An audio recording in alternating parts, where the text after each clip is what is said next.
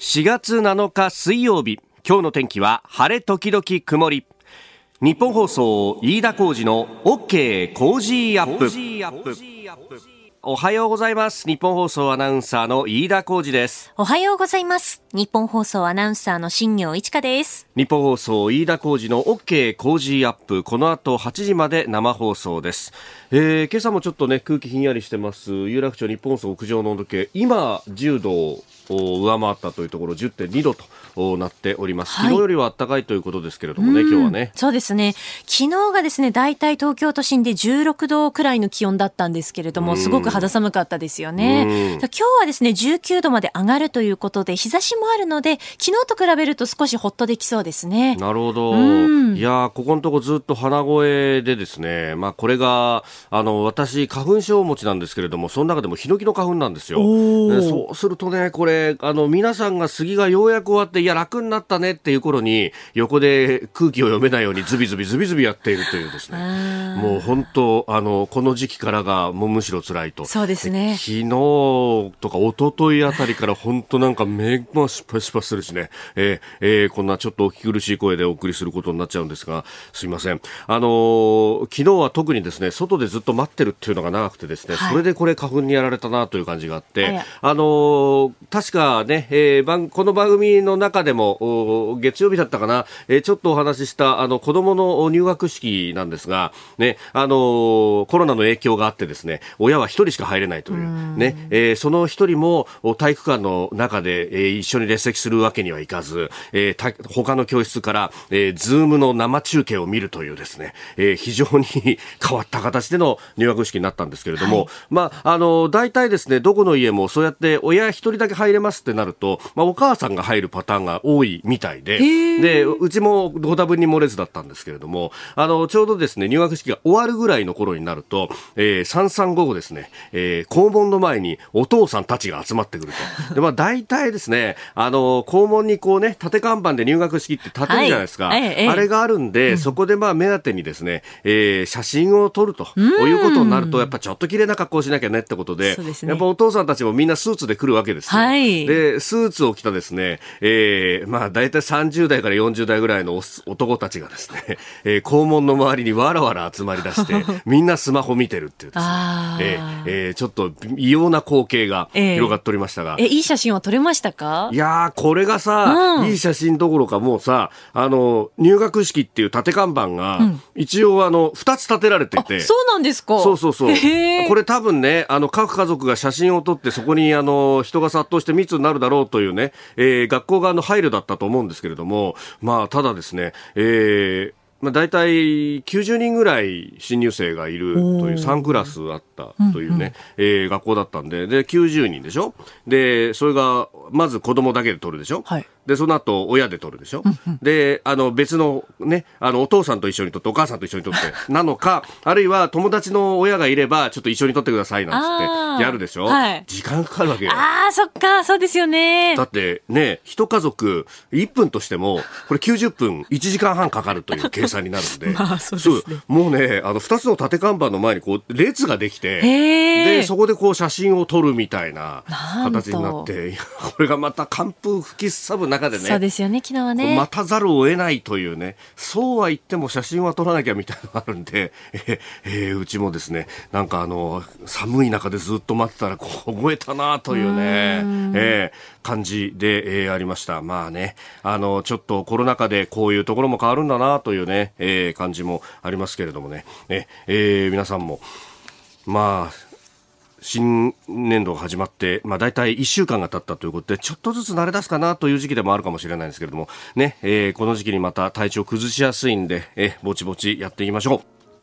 あなたの声を届けますリスナーズオピニオン。この傾向ジアップはリスナーのあなた、コメンテーター、私、田新行アナウンサー、番組スタッフ、みんなで作り上げるニュース番組です。えー、ぜひメールやツイッターで、えー、ご意見をお寄せください。今朝のコメンテーターはジャーナリストの佐々木俊直さん。この後6時半頃からご登場です。えー、まずはですね、軽井沢の町長さんが軽井沢の名称の使用法に配慮よと、えー、配慮をと呼びかけた問題について。えー、街のブランドというところですかね。えー、そして7時台ですが取り上げるニュース、まずは菅総理が今日、福島第一原発の処理水の問題で、えー、全漁連の会長と会談をするというニュース。えー、そしてデジタル改革関連法案衆院通過、えー、北朝鮮がオリンピック不参加表明、えー、さらに教員不足の全国調査について、えー、そして7時40分過ぎのスクープアップのゾーンでは、えー、新型コロナ緊急事態宣言発令からあ最初の発令からですね今日で1年になるということでこの1年を振り返ろうと思っております。ここが気になるのコーナーです。スタジオ長官各紙が入ってまいりました。えー、今日も、まあ、一面トップバラバラという感じですね。えー、産経新聞一面トップはあ首相ゴールデンウィークにインド、フィリピン歴訪ということを書いています、えー、中国念頭に連携確認ということで、まあ、ゴールデンウィークの時期は国会がね、えー、会期中ではありますけれども、まあ、あのまとまったお休みになると、えー、いうこともありますんで、まあ、ここで、えー、例年もね海外に歴訪するというのが、えー、かなりありましたけれども今回はインドやフィリピンを巡るんだという話であります。えー、読売新聞も一面の2番手、3番手の記事で、えー、書いてますけれども、これね、えー、日米豪印、日本、アメリカ、オーストラリア、インドというクアッドという枠組みの、あの相手側の3カ国ですが、オーストラリアのモリソン首相は、あの、菅さんが総理就任して一番最初に、えー、日本に来て、えー、対面で会った、えー、各国の指導者ですし、また、あの、アメリカのバイデン大統領とは、えー、この後来週ですね、16日というふうにされてますけれども、えー、首脳会談が行われると。まあ、あと残るはインドというところで、えー、ゴールデンウィークにも行くと。で、さらに、この東南アジア、えー、特に南シナ海で、まあ、あ対峙をするというところでいうと、まあ、フィリピンというところ、しかもですね、フィリピンとの間で、フィリピンと中国間でいうと、えー、南シナ海、ここのところ、あの、漁船が200隻以上を連なって、えー、停泊を続けるなんてことがあってですね、まあ、これも当然ながら東シナ海、そして尖閣というものを意識しながらやってるんだろうということが各国の分析では出てきていたりなんかも、えー、しますし、まあ、それが横にずらっと並んで停泊している様というのは、まあ、艦隊行動そのものじゃないかというふうに指摘する向きもありますんで、まあ、その辺の対処も含めて話すのかというようなことが、まあ、考えられるところであります。えー、そしてその日米の首脳会談については読売一面、えー、日米経済機構で共同文書16日首脳会談発表へと、えー、いうことで、まあ、あの個別具体的なところでは AI だとか 5G だとかね、えー、いうところさらには温室効果ガスゼロへ協定と。えいうようなところが出てきますが、まあ、当然ながらこれも中国を念頭にして、え戦略的な連携を打ち出す内容だと。まあ、あのどんどんとこう国際政治というものがこう前面に出てきて、まあ、経済だとかあるいは、え、後ほど取り上げますけれども北朝鮮のオリンピック参加、まあ、このスポーツの分野でもそういった動きが出てきているのかというところがあります、まあ、あのこれに絡むのかどうかですが先ほど速報で入ってきてましたがアメリカの国務省の報道官が、えー、この後2022年に予定されている北京冬季オリンピックの参加について、まあ、これもボイコットも選択肢の一つであるというような、まあ、これあのアメリカの、ね、高官が公式に言及というのはニュースになるなというところ、まあ、これもまた、えー、新冷戦と呼ばれるところが来ているのかということ、まあ、いろいろね、動きがあります。でさあそんな中でですね、えー、気になる記事ですけれどもアメリカの今財務長官はですね前に FRB 中央銀,、まあ、中央銀行にあたる、えー、連邦準備制度理事会のトップを務めていたジャレット・イエレンさんという方がやってますけれども、えー、この方がですね、アメリカの法人税について、えー、言及をしました。あ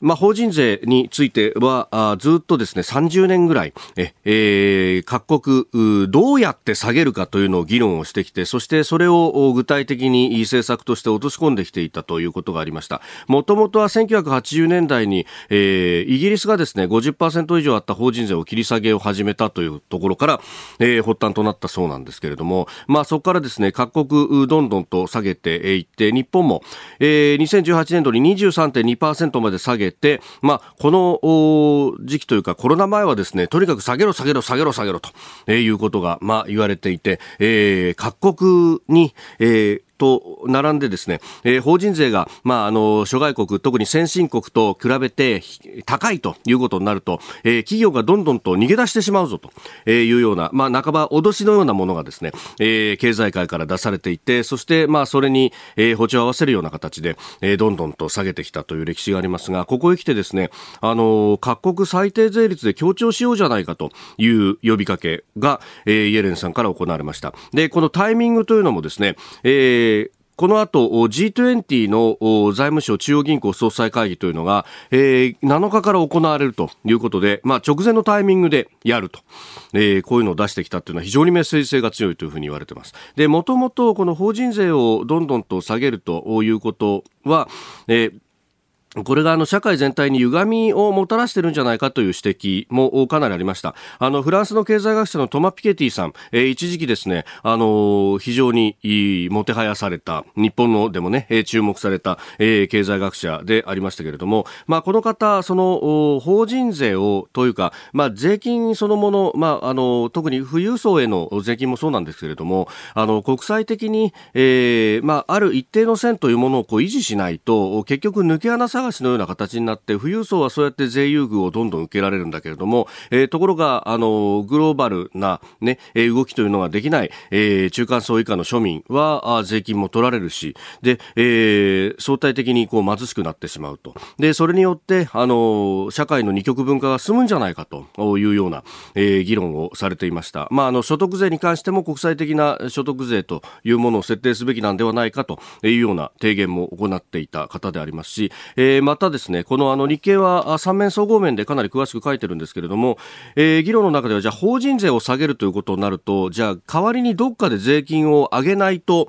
あるいはどっかで新たに取らないと埋め合わせができないということで、そこで目がつけられていたのが、消費税、あるいは加工では付加価値税と呼ばれるもので、えー、これはあの消費をするたびに、えー、お金が取られると。で、えー、景気の変動に強いだとか、いうことも言われるんですが、逆に言うとですね、あの、所得税のような累進性がないので、いっぱい稼いだ人が払うではなく、う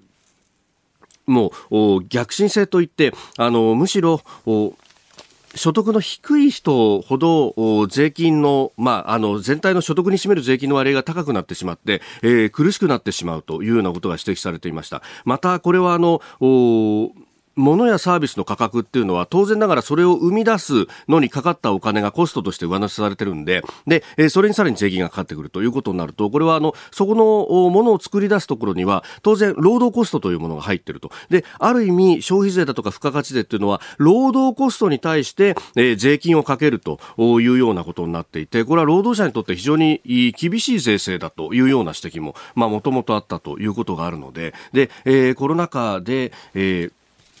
働く人に対してのしわ寄せというのが非常に来ているという中で、えー、いよいよこれ、えー大きな価値観の転換というものが、えー、この税制の面でも来ているのかもしれないということ。で、さらに、まあコロナ禍で、えー経済を支えるためにどんどんと各国大きな政府化しているということも合わせて考えるとこれ今までの小さな政府で、えー、政府はほとんど口を出さずにそして企業はグローバルに展開していくというようなところから大きなパラダイム転換が起こっている。でそこに加えて、えー、冒頭申し上げた、えーある意味自由で開かれたという社会か、あるいは権威主義的なところかっていうののぶつかり合いが起こっているというですね、世界全体がこう変わっていく中で、えー、企業の経営だとかも含めて、えー、考え方を変えていかないと、ね、えー、価値観のおお、同じ価値観じゃないじゃない日本はということにもなりかねないのではないかということも何か今日の紙面から読み取ることができるのかなとも思います。以上、ここが気になるでした。ここが気になるプラスのコーナー。この時間から、えー、コメンテーターの方々にご出演いただきます。今朝はジャーナリスト佐々木俊直さんです。おはようございます。おはようございます。よろしくお願いします。さあ、まず佐々木さんに伺いたいのは軽井沢という名前についてなんですが、うん、先週あの軽井沢の町長さんが、えー、地名は商標登録できないので勝手に使い放題であるということで、まあ配慮をしてほしいと訴えた、えー、件について、まああの佐々木さん三拠点生活されてらっしゃって、その一つは軽井沢。そうですね。2011年の震災の年から家借りてるんで、もう丸10年になるんですけれど、あの軽井沢ってね、まあ、圧倒的な勝者ですよね。勝ち組。あ、勝ち組。うん。あの、北陸新幹線ができて、はい、栄えてるのは金沢と軽井沢だけみたいな、ね。ああ、なるほど。長野なんか地盤沈下逆にしちゃってるわけで。で、すごいですよ。まあ、膨大な数の別荘があるので、はい、固定資産税が半端なく入ってきて、なるほど。だから全国でも数少ないあの地方交付税不交付団体。ああ。国から税金のあのね、お裾分けもらわなくても大丈夫っていうね。で、駅前にあの、アウトレット、巨大アウトレットですよね。はい、そうですね。があり、なんかさ、あの、星のやがですね。はい。アルニレテラスとか作って、まあそこに観光客が殺到してるっていう状況なので、まあ、ほっといてもどんどん栄えてるのが現状だよねっていうね。だからそこでね、なんでね、今更ね、その、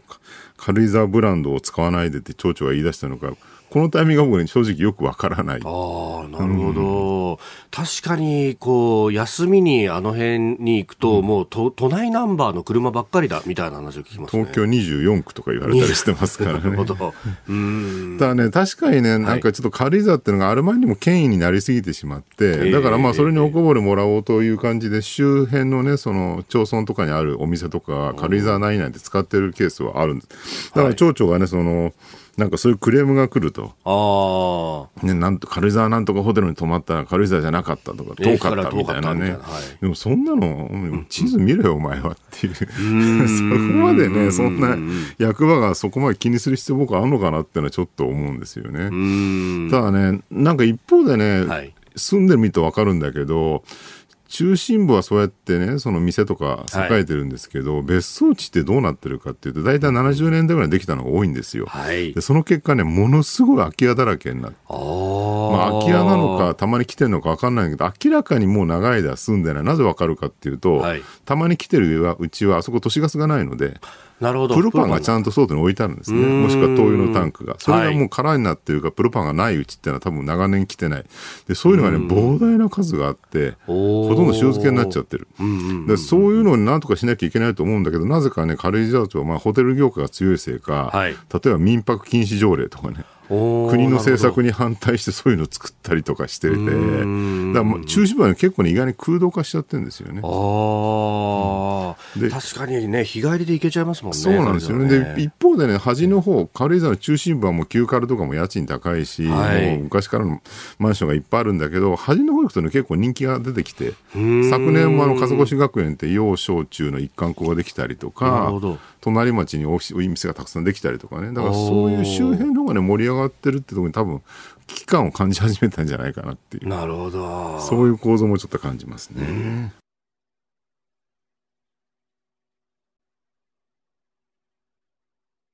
さあ今朝のコメンテーターはジャーナリスト佐々木俊直さんです。引き続きよろしくお願いいたします。お願いします。まああの先ほどですね、えー、軽井沢の、うん、まああの名前のね、えー、そのブランド力であるとか、まあそして一方でその地域のまああのドーナツ化現象のような話も、いただきましたが。うんえー、いろいろと反響がいただいております。えー、ツイッターでいただきました、サバミソさん。うちの近所、住所的には西東京市なんだけど、武蔵野市に隣接しているところにあるアパートは、丸々吉祥寺ってめっちゃ多いのよね。あ、メゾン吉祥寺とかそういうのね。わかる。それすごくよくわかる。えー入居者増えるらしいんですよ。でも徒歩だと30分以上かかるのにねと。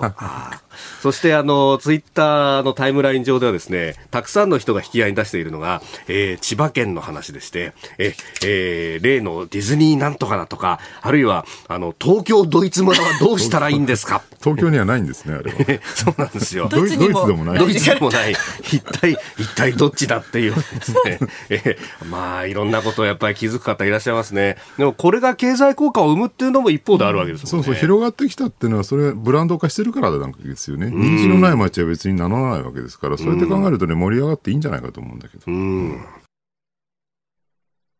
ここで番組からのお知らせです。再来週4月19日月曜日からの Cozy up は2ヶ月に1回の特別企画をお送りします。コージーではコロナワクチンについて掘り下げます。どうなるワクチン首都圏の知事が登場、コージー専門家会議。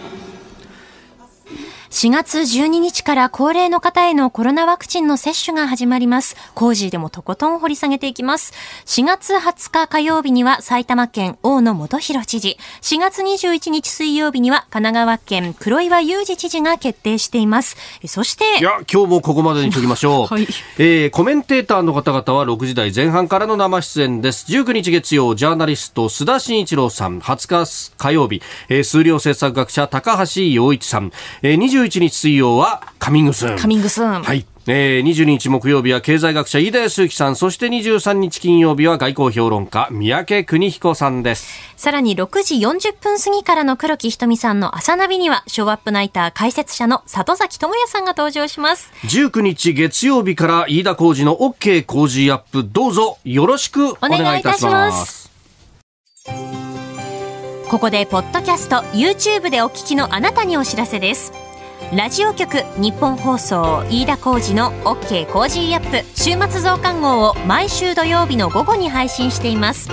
1週間のニュースの振り返りそしてこれからのニュースの予定さらにこの春からリニューアルして株式市場の動きについてや Cozy up コメンテーターの対談コーナーなどをお送りします。土曜日もぜひチェックしてください。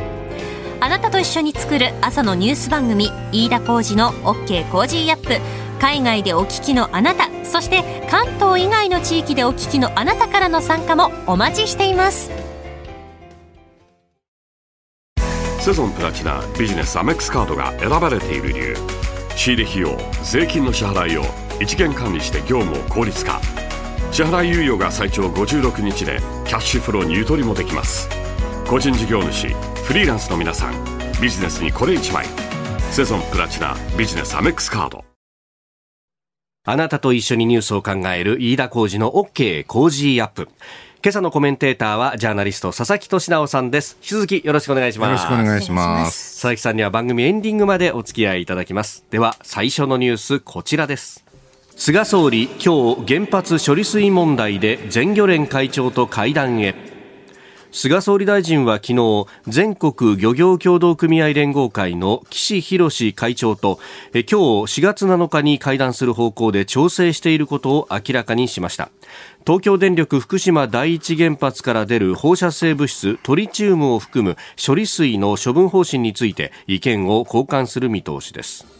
えー、この処理水をめぐって政府があ人体に影響の出ないレベルまで薄めて海に放出する方向で検討していると。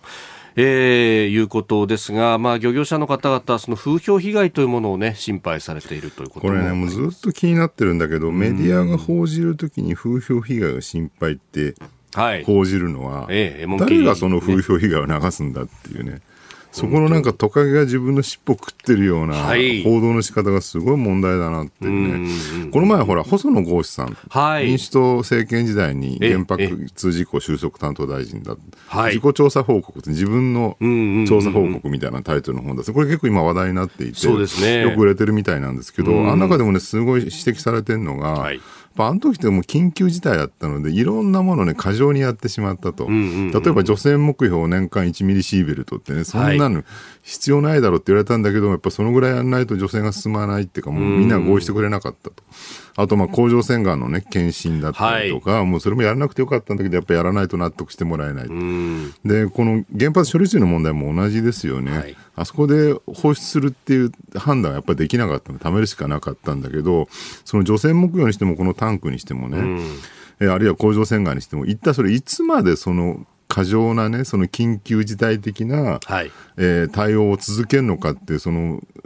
ゴールを作ってこれなかったっていうのは、これ最大の問題だったなと思うんですよ。で10年経ってもまだやってんのかって話なわけでね。えー、だからどっかでやめなきゃいけないんだけど、はい、やめるとなるとそこでまた風評被害が起きてしまうと。いうところでがんじがらめになってて、ね、動かなくなっちゃってる。でもこの処理水の問題ってもう明らかに、世界中でトリチウム水は流してますよね、えと。で、トリチウムは別に取り除かなくても、自然にね、水と同じものですから、はい健康には問題ありませんと。うん。で、なおかつ、まあ、今のアルプスでね、処理したタンクに溜まってる水はまだ若干他の角種も混じってるんだけど、これは二次処理って言って、もう一回アルプスを通せば問題ありませんって、まあ、科学的にははい、何ら問題ないことはあらゆるところでもう検証され尽くしていてはい、今更議論する話でもないわけですよね。で、これ、いまだにね、危険だ、危険だと言ってる人もいるんだけども、そんな声、僕も今更必要、聞く必要ないと思う。うん。ただ問題は流した瞬間に、はい。なんで風評被害が起きるっていうふうに、このね、全漁連とか、地元の漁業者は考えてるのかっていうところをもうちょっと掘り起こさなきゃだめで、それは、なぜ起きるかっていうと、明らかに、流した流したってね、大騒ぎするからなわけですよね。そうするとみんな不安になるから、魚買わなくなるよねっていう話になる。じゃあ、その、流した流したと大騒ぎするの？は誰かっていうと、まあメディアなわけですよ。だから結局ね、そこの自分たちの問題を解決しない限り、この問題は前に進まない。でも、えー報じる側はその自分たちの問題は一切書かない。っはい。ていうね、このがんじがらめの状況、一体どう脱却するのかって話じゃないかなと思うんですよね。あの、地元のね、それこそ、小名浜のお漁協の方などに、こう、インタビューして話す機会もあったりとか、あるいは、福島県の、お水産、うん研究所の方とか、もう、あの、福島で漁業や農業やってらっしゃる方とか、まあ、地元の方、皆さんそうだと思うんですが、この放射性物質の特性であったりとか動き、それからどういう形でこう人体に影響を及ぼすことになるのかっていうのの、むちゃくちゃ詳しい。それだけやっぱり分かってるんですよね。そうね、だってこれがどういうものか東京にいる人間なんかのメディア人間よりもずっと詳しいですよ、皆さん。ねね、イメージで左右じゃなくって、ちゃんとこうファクトとしてこういうことがあるんだって分かった上で、でも、おイメージで流されちゃう人たち、お客さんいるよねっていうところで心配してるそうそう、わけですよ、ね。だから一貫して漁業者のその声明とかね、ええあのき聞いてると、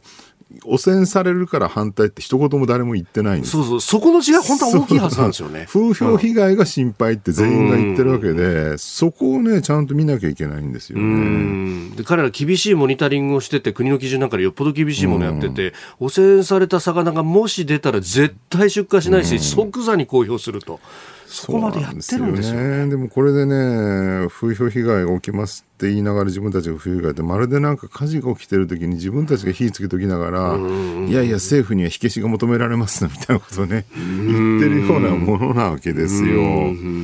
で、これ、でもメディアが変わらない限り、はいこれはもう、なんというか乗り越えられない問題。であるよねと。でも一方でね、もうこれも散々指摘されてますけども、タンクのはい。置く場所がもう、もはや。もはやなくなって、もう今年度内ぐらいに解決させないと、もうどうにもならないっていう状況なんで、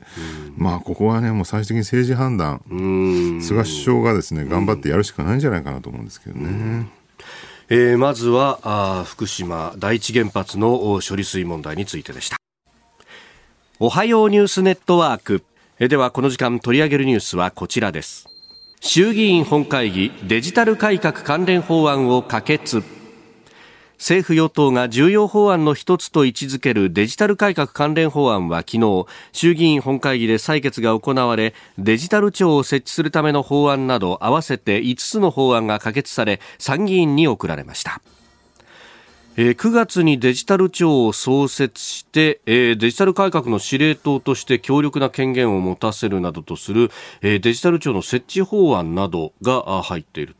ということであります。ようやく動き始めたかなと。これね、もう2000年ぐらい、20年ぐらい前から議論があって、例えば、はいその IT 関係をね、その統括する省庁って、経済産業省と総務省に分かれてるんで、ん。これ統合させて、ねはい。デジタル省とかにした方がいいんじゃないかって議論があったんだけど、まあ、はい。両省が強力に反対みたいなのでね、全くずっと頓挫してきた。だから今回だから、その、平井拓也さんって、もともと IT に非常に詳しい、自民党でも IT と推進プロジェクトチームかなんかのはい。座長かなんかやってたんですけども、それとまあね、あの、河野太郎さんっていうね、やっぱこの IT に詳しい二人がく組んだことで一気に進み始めたと。えやっと犯行廃止かみたいなね。ああ、それもね、この法案の中には。束ねられてるそうですが。ただね、最近はね、DX なんて言葉あるじゃないですか。デジタルトランスフォーメーションですけど、あれもね、よくこ勘違いされてるんだけど、別にプロセスをデジタル化する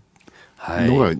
あの本本命ではないんですよね。それってまあ要するにあ昔からやってる IT 化とか、はい、さらにその昔の OA とかね、オフィスオートメーション、あんまやってること変わらないわけですよね。はい、DX の本質っていうのはまあデータとか、えーえー、その紐付けるとかね、それ AI で処理するとかって、その中心に IT を置くっていうのが、まあ、意味なわけですよね、DX。だからそういう流れでいうと、デジタル改革関連法案で何やるかっていうと、はい、もうデータをね、中核に送って考え方に持っていかなきゃいけなくて、で、そこのね、僕ね、本命はね、やっぱマイナンバーだと思うんですよね。要するに今データがあちこちにこう分散していて、はい、健康保険とか運転免許とかね、あれ税金だとか、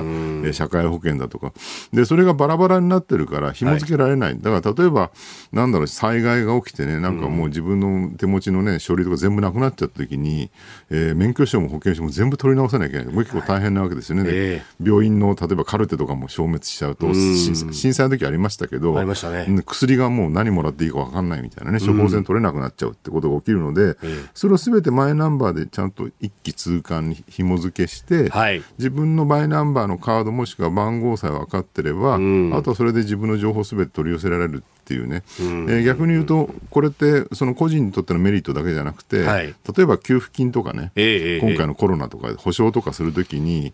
例えば収入は確かに今月少ないんだけど、金融資産莫大にある人とかいっぱいいるわけです、特に高齢者とかね。はい、でその人にねえー、収入少ないからって言って、なんか20万円、10万円渡しますと、でも一方で、収入はそんなに減ってないんだけど、貯金ゼロの人もすごい今、若年層にいっぱいいるわけですよね。はい、でそういう人はもう明日も食えるかどうか心配なんだけど、そこには給付金が来ないみたいなケースもある、はい、そしたら、ちゃんとその毎月の収入プラス、どのぐらいの預金とかね、その株式とかが自分が持ってるかってことを全部こう紐付けて、その人の持ってる資産と収入をか把握して、その上で給付するってやり方をした方が公平ですよね。はい、今の状況ってね、全然公平じゃなくて、もうお金たっぷり持ってて、でも銀行口座に塩漬けにする人っていうのは全くこう困らない状況になっちゃってるで、そういうのをね、ちゃんと補足するっていうのもマイナンバーにとって重要な役割なんですよね。えー、ただね、これをやろうとすると、これもう30年か40年前からずっと議論してる、まあ、70年代からやってるんで、半世紀ぐらいの議論なんですけど、そういう紐付けした個人 ID 作りましょう、作りましょうって言った瞬瞬間に、はい。国民背番号だとかね、そうですね。監視社会だとか大騒ぎして全部潰してきたのが、まあ、この半世紀のマスコミだったっていうところもあるので、でまあ、その結果ね、こういうコロナでね、大変なことになった時に給付金がうまく渡らないとか、はい、遅いじゃないかとかね。ね遅いじゃないかとかね、多分ワクチン接種も多分そういう混乱が起きますよね。まだ打あの打ってもらえない、ね、自治体もあるとかね、はい、接種券が来ないとかね、まあ、そういう話が出てくるわけですよ。で社会保険とかもだから取りこぼされてるのはいっぱいいるる問題とかもあるわけで、はい、だからそこを解決するにはもうもはやそういうね国民背番号だとかね起こってないで、まあ、ある程度そこを IT 化してですね、データとして国が管理するって方向に持っていかないともう回んないんじゃないかなと。その第一歩として今回のね、この、えデジタル改革関連法案可決っていうのは非常に、はい、あの、前進だなっていう感じはしますね。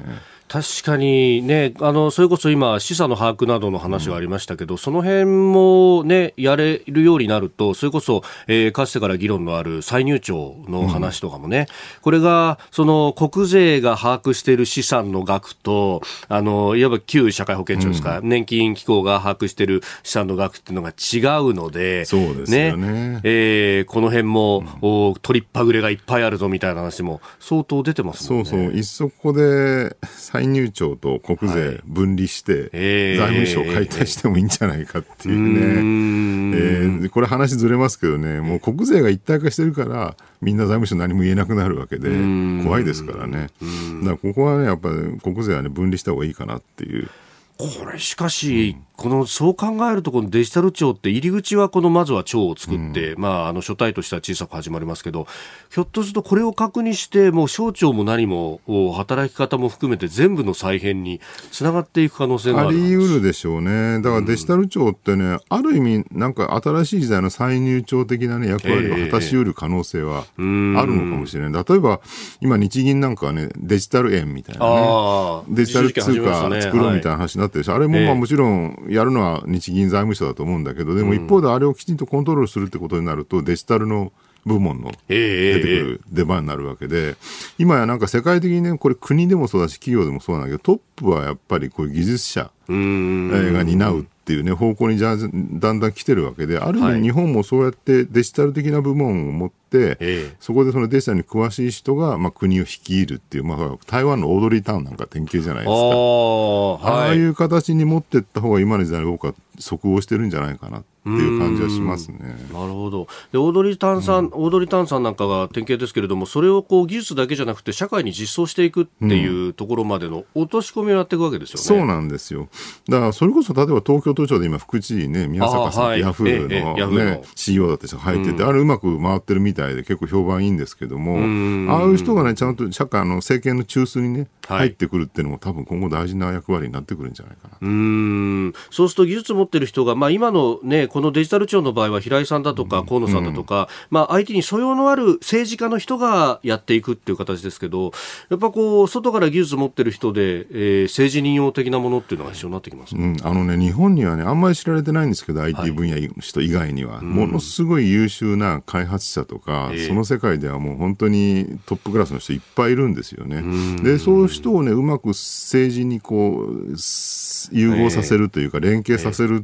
っていうのをやってほしいなと思うんです。まあ、河野さんあたりね、そういうのやれる力量十分あるし、どういう人が優秀なのかって見極める能力持ってると思うんで、はい、ぜひそこは進めてほしいですよね。まあ、そういう技術者さんたちの不満として、結局、その全体を取り仕切る、まあ、ある意味文系出身の人たちが、無理難題の使用を押し付けてきて、俺たちは一生懸命それを作ったら、またこれはできない、あれはできないになって、で、え結果としてこのシステム全体が批判されるっていうやりきれなさがあると。そうそうね、去年のほら、コロナのあのアプリのココア、ココア、騒動が全くそうで、あれも最初、そのプログラマーの、ね、コミュニティがみんなで自分たちでボランティアで開発して、ある程度できてきたんだけど、途中から厚労省が入ってきて、まあ、国内1アプリしかだめだってアップルの方針があったので、厚労省が統括した瞬間なんか別のよくわかんない会社に発注して、それが出来が悪くて、アンドロイドは実はね、その、通知が来ないみたいなバグが起きてたりとか、それもちゃんと指摘されてたんだけど、その指摘を全部無視してたみたいなね。だからやっぱりその会社ただ一人じゃなくて、そういうコミュニティが日本にはちゃんとあるので、その優秀な技術者たちね、そのコミュニティをうまく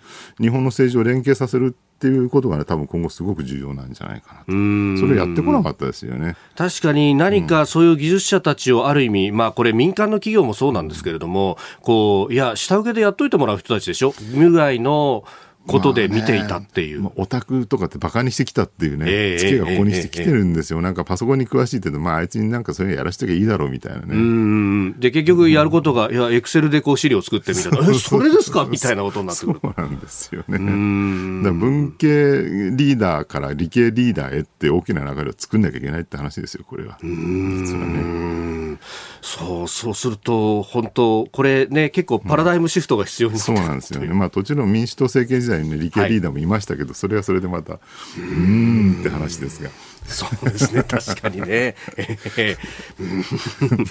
えー、ということで、デジタル改革関連法案可決、まあ、これね、あの参議院でもこれから審議も行われるということですので、まあ、そういった論点もね、あぶり出されて、ね、そうですね、まあ、ここにとどまらずね、今後、大きな議論になっていくはずなので、そこにうまくわれわれも乗っかって、えー、支えていきたいと思います。はい。セゾンプラチナビジネスアメックスカードが選ばれている理由仕入れ費用税金の支払いを一元管理して業務を効率化。支払い猶予が最長56日でキャッシュフローにゆとりもできます。個人事業主フリーランスの皆さんビジネスにこれ1枚。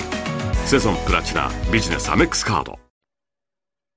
続いて教えてニュースキーワードです。教員不足の全国調査。小中学校で年度初めに必要な教員を配置できない事態が全国で相次いでいることを受け萩生田文部科学大臣は昨日公立小中高校と特別支援学校での教員不足の実態を把握するため初の全国調査を5月に実施すると明らかにしました。全国一律の調査に乗り出すのは初めてです。初めてなんですね。そうなんですね。今までやってなかったのかっていうね。いやこれねものすごいもうどうにもならない構図になってて、はい、まあ、教育改革とかってね、まあ、学学校に依頼あの期待される仕事がどんどん増えてるっていう、ここ何十年もね、でもう昔はね、学校で勉強してりゃいいだったら、もう最近、生活指導もちゃんとしなさいと、はいもう、まあ、地域社会が崩壊したみたいな中で、その地域社会になった部分も先生がやるみたいなね、方向になって、どんどん仕事増えるわけですよ。はい。で部活もやんなきゃいけないって。えーですところが教員が増えない。はい。でこれなぜかっていうと、まあ、地方の財政問題があるわけなんですけど、でそうなるとどうなるかっていうと、まあ、先生の負担がどんどん高まっていくので、はい。仕事が辛くなるよねと。でそうすると、まあ、心を病んだりとかして、えー辞めちゃったりとかですね、休職する先生が増えてくると。はいでそれを埋めるのが臨採とか言われてる、ええその臨時採用の1年契約の、はいえー先生なんですけど、これがまたね、給料安い。えーおまけに1年契約なんで来年仕事続けられるかどうかわからない、ええ。でそのくせ仕事はむちゃくちゃ厳しいと。でもちろん教員免許持ってる人たちなんでい。ずれ正規職員にね、えええええーなろうと思って勉強して教員採用試験受けようとするんだけどあまりにも仕事がきついのでだって朝8時前から子どもたちが学校に来てですよ、はい。で帰った後も延々と仕事があるわけですよね、ええ。でその仕事がまたなんかどうでもいい文部科学省からのね、はい。なんかアンケート調査を答えなきゃいけないとかそういうなんか事務作業がやたらと多くてで帰るのがもう夜中になっちゃうと。そうするともう眠くてし勉強なんかしてる余裕がない、えでますます臨時採用のままずっと続いちゃうっていう状況の中で、そうするとそういう報道がどんどんされるじゃないですか、ね、もう最近ほら企業教員のねブラック労働問題とか、はい。よく言われてもう部活の顧問で休みもないみたいなね、でそうなるとねますます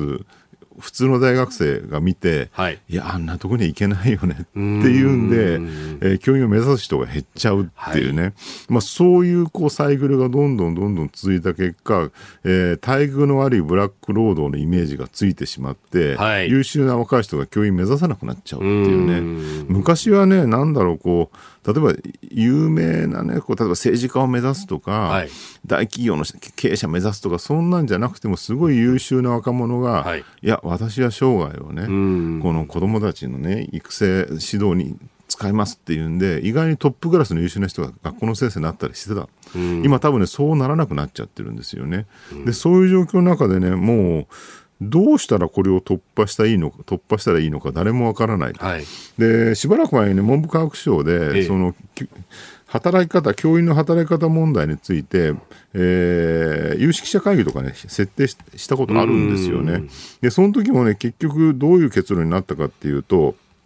これ2017年ですね、はい。えー中国教育審議会いわゆる中教審に学校における働き方改革特別部会っていうのを設置して議論したんだけど結局ねその時に本丸は何なのかっていうともうこれは教員の定員のね大幅増しかないだろうとえいう話になったんだけど、はいそうなった瞬間に、んえそれはできませんと終わってしまった。できませんで終わる。要するに文部科学省は何とかしたいんだけど、せはい。政権並びしに財務省が、ええ。もうすでに議員あの教員の定数を減らすっていう規定路線がその段階であったのでその規定路線を変えられない限り、はい。その教員の数を増やすっていう結論はありえないよねと。だん。から教員の数は増やせないんだけどそれ以外で何とかせよっていう結論になってしまったと。じゃあこれじゃどうしようもないよねっていうんでその部会はね終わっちゃったみたいなんですよね。結局そこにっていうね。えー今日のキーワード、教員不足の全国調査でした。続いて、ここだけニューススクープアップです。この時間、最後のニュースをスクープアップ。新型コロナウイルス初めての緊急事態宣言発令から1年。政府が新型コロナの緊急事態宣言を初発令して今日で1年を迎えました。菅総理は第4波を警戒しコロナ対策の切り札と位置づけるワクチンの普及に全力を挙げていますジャーナリストの佐々木俊直さんはこの1年そして今後をどう見据えるのか伺っていきます1年経つんですね。ですね。まあ、い去年はね、はい。来年の夏になったら終わってるかなとか言ってたけど、まあ、今のところ終わりそうもないかなと。ただ見てるとね、まあ、イスラエルとかも国民の過半、はい。せワクチン接種して、イギリスももう相当進んでて、ええええでも激減してますね。死者もね死者も感染者もね。だからまあワクチンをちゃんと打てば多分大丈夫なんだろうと。ただ今のところの様子見てるとまあ、はいようやくね医療従事者接種が3そうですね。月から始まって高齢者がそろそろ始まって、ね。はい。一般接種はまだもうちょっと先なのかな、でもまあ全員に行き渡るのはおそらく